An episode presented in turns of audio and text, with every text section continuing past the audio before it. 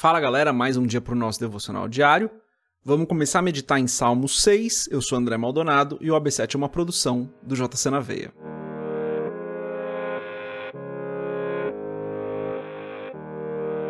Salmo 6, dos versos 1 a 4, começando pelo título: Davi recorre à misericórdia de Deus e alcança perdão. Versículo 1: Senhor, não me repreendas na tua ira, nem me castigues no teu furor tem misericórdia de mim, Senhor, porque sou fraco. Sara-me, Senhor, porque os meus ossos estão perturbados.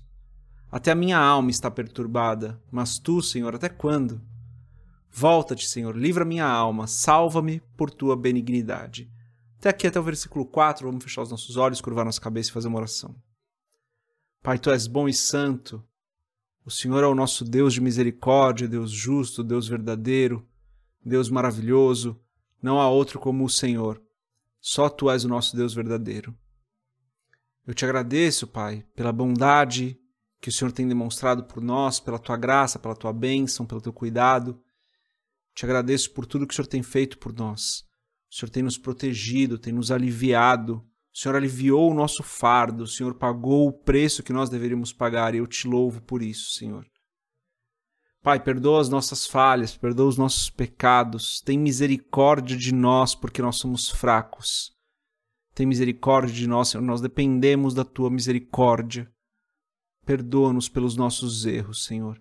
Oro aqui de maneira mais genérica, por ser uma oração aqui por mim e por outras pessoas, então eu peço perdoa-nos dos nossos erros, das nossas falhas, sejam elas quais forem. E eu peço em nome de Jesus, Senhor, que o Senhor nos abençoe mais essa semana que essa semana se inicie aqui na tua presença, diante da tua graça, do teu amor, que o Senhor nos conduza durante essa semana, porque nós precisamos do Senhor, nós dependemos do Senhor, sem o Senhor nós nada somos. Nós somos fracos, o Senhor é forte. O Senhor nos fortalece. Em nome de Jesus, Pai, eu peço que o Senhor nos livre do mal, que o Senhor nos mantenha nos teus caminhos, que o Senhor não nos deixe cair em tentação, Senhor.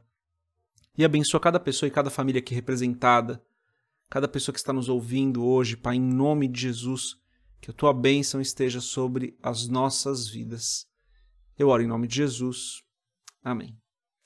Galera, antes da gente continuar nesse episódio do podcast, se você não é inscrito no nosso canal do YouTube, se inscreve, deixa o seu curtir aí nos nossos vídeos, compartilha o AB7 com outras pessoas, segue a gente nas nossas redes sociais e se você quiser comprar o livro Muito Além de um Pai, www.jcnaveia.com.br, vai ter um banner lá no final da página para você comprar.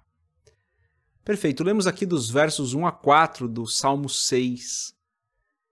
E o Salmo 6 ele tem aí uma dúvida, né, de quando foi que Davi escreveu isso. Davi escreveu no momento onde ele estava pedindo perdão de um pecado, no momento onde ele estava doente, no momento onde ele estava sendo perseguido, mais de um desses ao mesmo tempo a gente não tem certeza. Muitos acreditam que ele estava escrevendo isso num momento de enfermidade, porque ele estava doente. Outros acreditam que é ali um pedido de perdão pelos seus erros. Outros acreditam que ele estava doente e achava que era algum pecado que ele tinha cometido que tinha trazido essa doença. E, como eu disse, outros acreditam que ele estava sendo perseguido, talvez por Absalão. Bom, independente disso, dá para a gente aprender um montão com esse salmo. E hoje eu quero dar uma lida aqui. Ele diz: Senhor, não me repreendas na tua ira, nem me castigues. Tem misericórdia de mim, porque sou fraco. Esse início do verso 2: Tem misericórdia de mim, Senhor, porque eu sou fraco. Galera, nós precisamos admitir que nós somos fracos. É, diante da adversidade, diante... vamos tentar olhar para os possíveis cenários onde Davi estava. Davi estava sendo perseguido. Diante da adversidade, da perseguição, ele admitia que era fraco. Davi estava em pecado e precisava pedir perdão. Diante do pecado, muitas vezes nós somos fracos. Precisamos da misericórdia de Deus. Davi estava passando por uma enfermidade. Diante da enfermidade, somos fracos. Precisamos da misericórdia de Deus.